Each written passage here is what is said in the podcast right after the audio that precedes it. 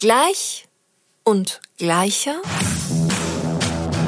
The Equality Podcast by Mia. Hello and welcome to Gleich und Gleicher.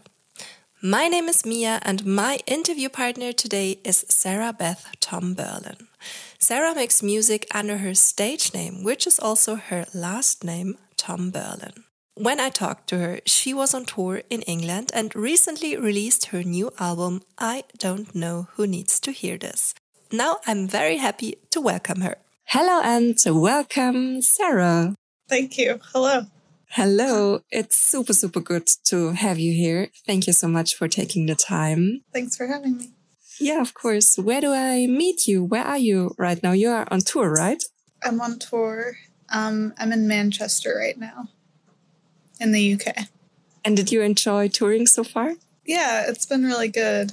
Um, this is my first headline tour back since 2019. So it's nice to be back playing shows and doing what I like to do.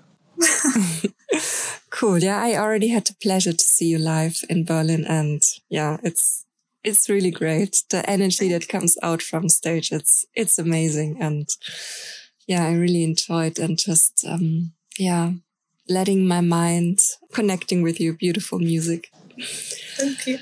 Yeah. First of all, before we continue talking about your wonderful music, I would love to talk with you about equality and your definition of equality because it's such a wild field. So that I was wondering, what does it mean to you specifically? I think equality in a way is to me like I almost feel like the best example in a way would be to say like treating others how you want to be treated regardless of like sexuality, gender, skin color, ethnicity, you know, like all of these different like socio economical filters as well. Like just treating others the same way that you wish to be treated, which is hopefully like treating yourself well and um, like knowing that you deserve to be heard and to be um, represented uh, in, in an equal way. I think it's a really complex question to be asked. Like, what does equality mean to you? But I just feel like, yeah, I think a good example would be treating others how you wish to be treated. Like a simplistic way to answer that, maybe. Yeah, but it's a beautiful way to answer that. Do you have any connection? Did you have any experiences in the past where you have felt unequally treated? For sure. yeah. I mean, I'm, yeah, countless times in life. I mean, I'm a musician, so that's kind of like my lane of work now. But I worked various different jobs since I was like 13 years old in customer service or uh, hospitality, sales. I don't know, all these different kind of jobs and atmospheres where certain things are expected of you if you're at a certain level and like certain behavior can happen if you're at a higher level. But that's to me an equal, obviously, and like distorts things. Yeah, I don't know how to answer that question because I guess I've just had, of course, many examples of that in my life. But how do you feel right now as a musician? Do you feel that now you're in a safe and an equal space of work and of life? Uh, no, I don't think it ever is safe or equal, really. I think that's something that you have to always be advocating for yourself. Even if you have like a team, like I have like booking agent and a manager and a publicist and a label, like I have all these people that are helping me do my job, but you still have to advocate for yourself, even with the people that are working with you and that you're in partnership with. It's not some kind of like battle, but it's just being like, okay, you have boundaries and values for yourself, and I'm allowed to have them too, you know? I think, especially as a musician, like take streaming, for example, where a lot of artists are like, we're not getting paid enough for this, especially during COVID, like the height of COVID when touring wasn't allowed. That would have been really good income for people who couldn't tour because that's how we do make the most of our money but it isn't an equal thing when there's like Spotify overlords that are not musicians and they're tech people. And to them, it's great because they have money and it like further fuels their success in that. But then it leaves, you know, musicians having to get government assistance to just like pay their bills if they even can get that.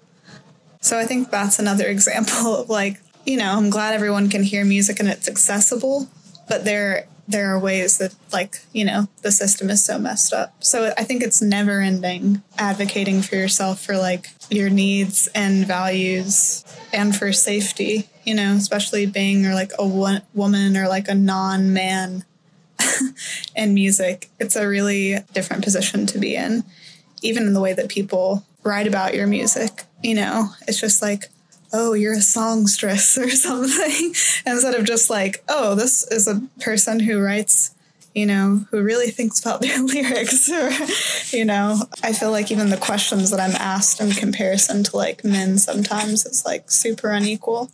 Like people want to talk to me about like my upbringing more than they want to talk to me about like the music a lot of the time and I don't really know many men who are asked like what their parents think of their career and I'm like 27. you know, like I'm a grown person. so it's just, you know, it's always going to be a thing.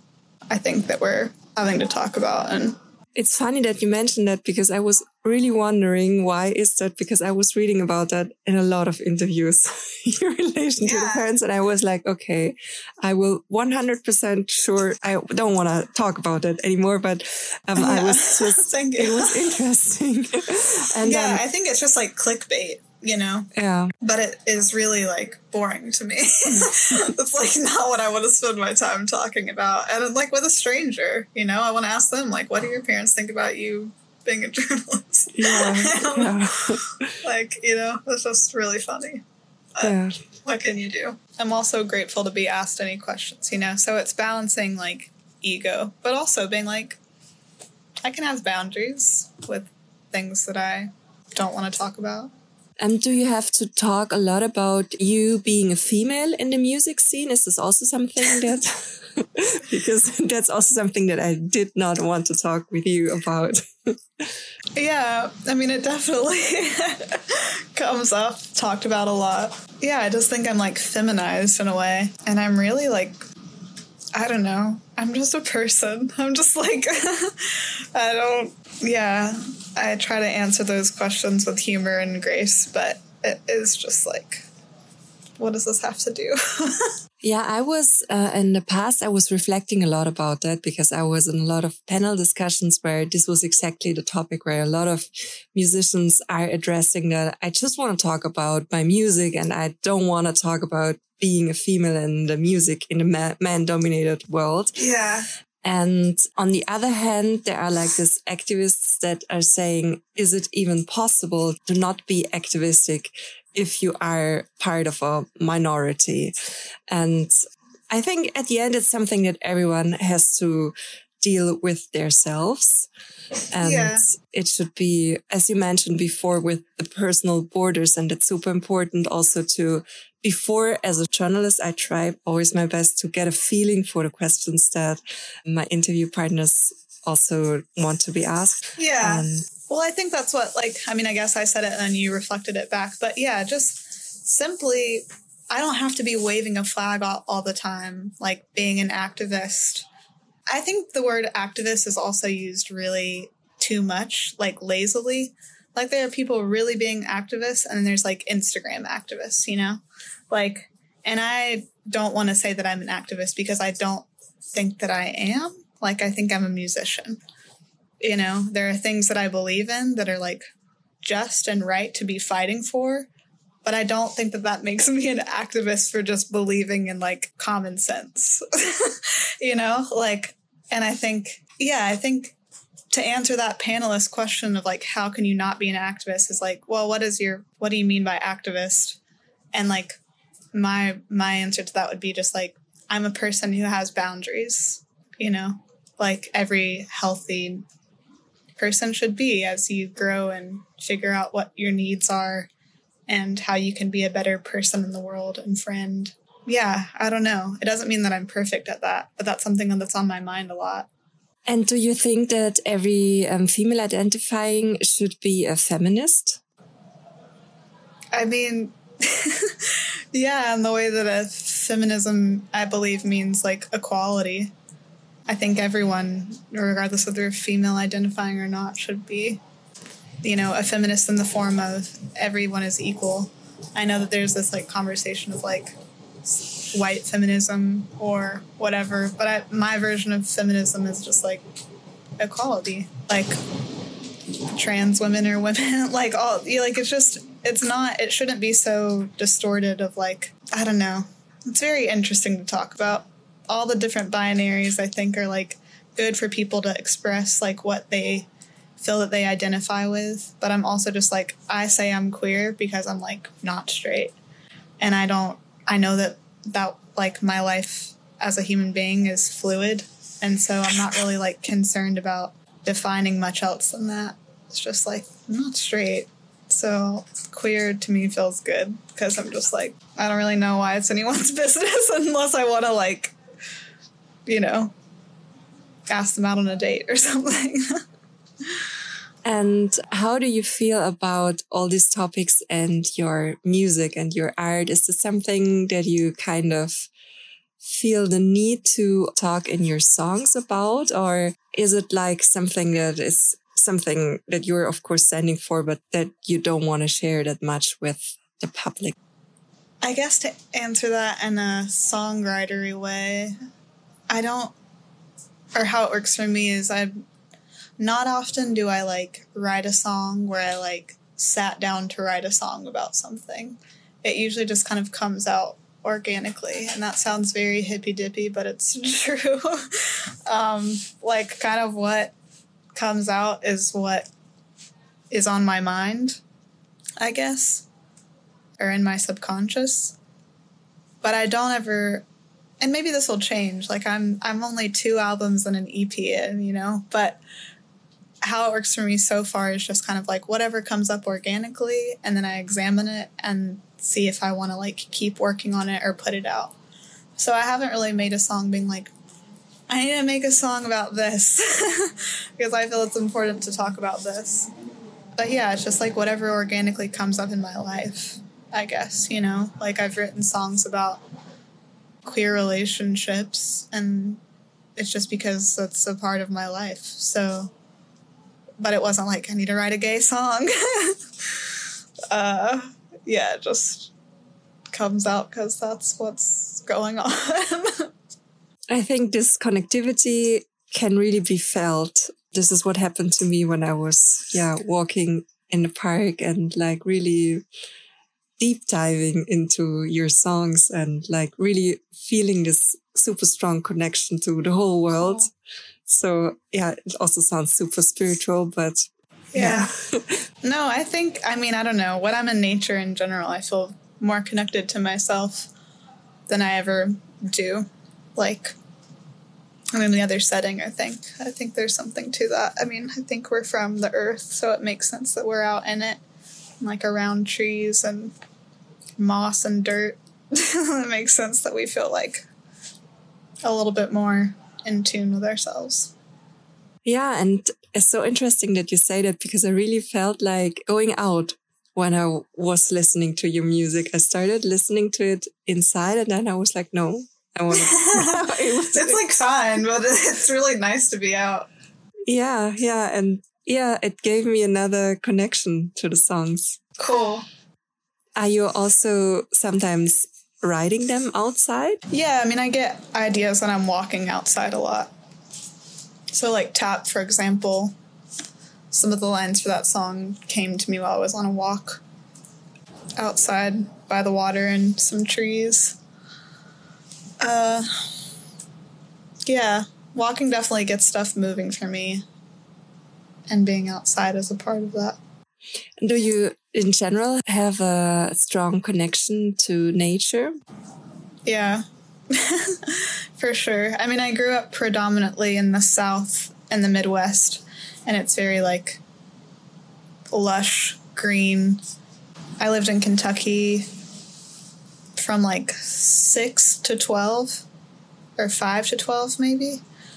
And it's just like very green and lush, and like there's creeks and ponds and streams and hills, tons of just like rolling hills and it's just really really beautiful. And then when I was 12 we moved to Illinois and it was a lot more flat and gray. I was born in Florida and like my extended family lives there still, so we would always go back in the summer and visit. So it's like the ocean and water and like the smell of salt on the air is like a whole nother thing too. So definitely and also until we moved to Illinois and even when we moved to Illinois, like I was always in the woods playing until like nighttime. when I would hear like my name being called, and then it was like time to go. but now you're living in Brooklyn, right? Yeah. And how is it for you to live in the city jungle? I really miss the country, but I love the city too. Like, I think I need balance. Community is really important to me, and obviously, when you live in a city, you have much more access to different kinds of people and groups and spaces. And that's also super nourishing to me. And then upstate New York is like two hours, an hour and a half away. And I have a car. And there's also trains that you can take to get up there. So in the summer, I pretty much went up almost like every weekend, every other weekend. And I have a dog. So I just like take her up there to the woods and swim and run around. So that helps too. And obviously, there's like beautiful parks in New York that helps. But if I end up like doing a lot of work and staying in my house for days on end, then I start to like lose it. I really need the the green and the sky and yeah. And how is it in Brooklyn to have a dog? She also misses the country, but like we have our parks and our walks and she loves going to people's houses. So like I'll walk her to friends in the city or in Brooklyn. Yeah, she she does well. She's been with me many places. We've lived in Kentucky where I adopted her and then drove out to LA when I moved there for a year. And now we're in New York together. So she's just a little United States traveler. She's also been to Canada now, so she's just just trying to take her everywhere. And do you sometimes also take her on tour? I wish. I haven't yet. Um, I feel like I would have to get up to like tour bus level to make that like good for her because she does well in the car, but days and days and weeks on end, that seems like kind of cruel to have her in the van.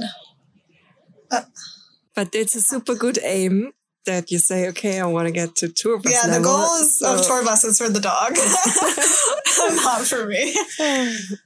I also had a dog for um, 20 years. Oh, wow. And I took him with me to all the places all around the globe That's and so also sweet. on tour. And also, yeah, I was um, doing a lot of documentaries about musicians. Oh, cool. And that's where I took him with me also. Wow. And That's yeah, amazing. He loved it. so cool. Yeah, it's really cool. Oh my god, the time is running so fast. I talk way too much. No, no, no yeah, that's why we are here. so I guess talk. that's true. Stairway to equality. Your steps to more equality there's a last category of the podcast mm-hmm. and it's called Stairway to Equality. And in this category, I ask all my wonderful interview partners to, to give some tips how we can have a more equal life or how we can live a life with more equality, mm. what everyone can do. And this is, of course, also what I would love to know from you. Just off the top of my head, I feel like listening to each other, like hearing each other out, is very important to helping equality exist especially examining like our own positions of power in every dynamic. I think it doesn't have to be so over and like, let's sit down and talk about this. it can just simply be like, hey, like, how are you doing? How are things going? Like, is there anything that I can do to make this experience better for you? Is there anything that I can do better?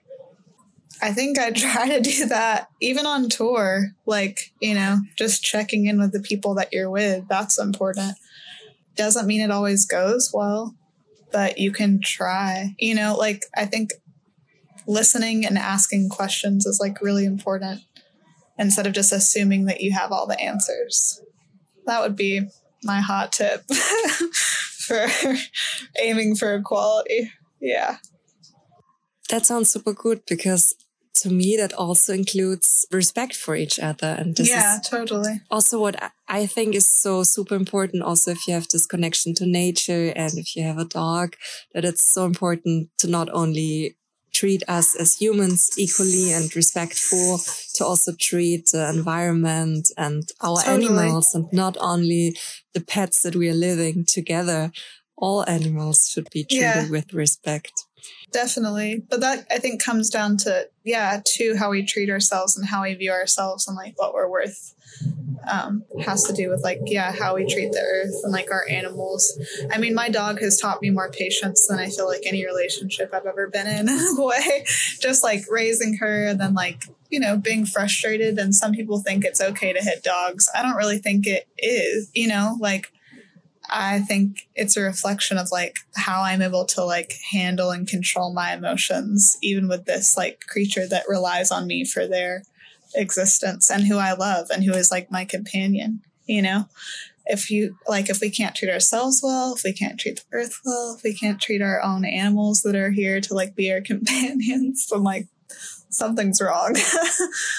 um, but usually it starts with us and not like an outside force that's super good. And that's, to me, that's the perfect, and also like, that's the perfect thought for everyone that they should be reflecting about after yeah. listening to our conversation. That I thank you so much for. Thank I you, thank you for the conversation. I thank you for the wonderful record for everyone out there who haven't been listening to it yet. It's an absolutely recommendation. And yeah. Thank you so much. Thank you so much.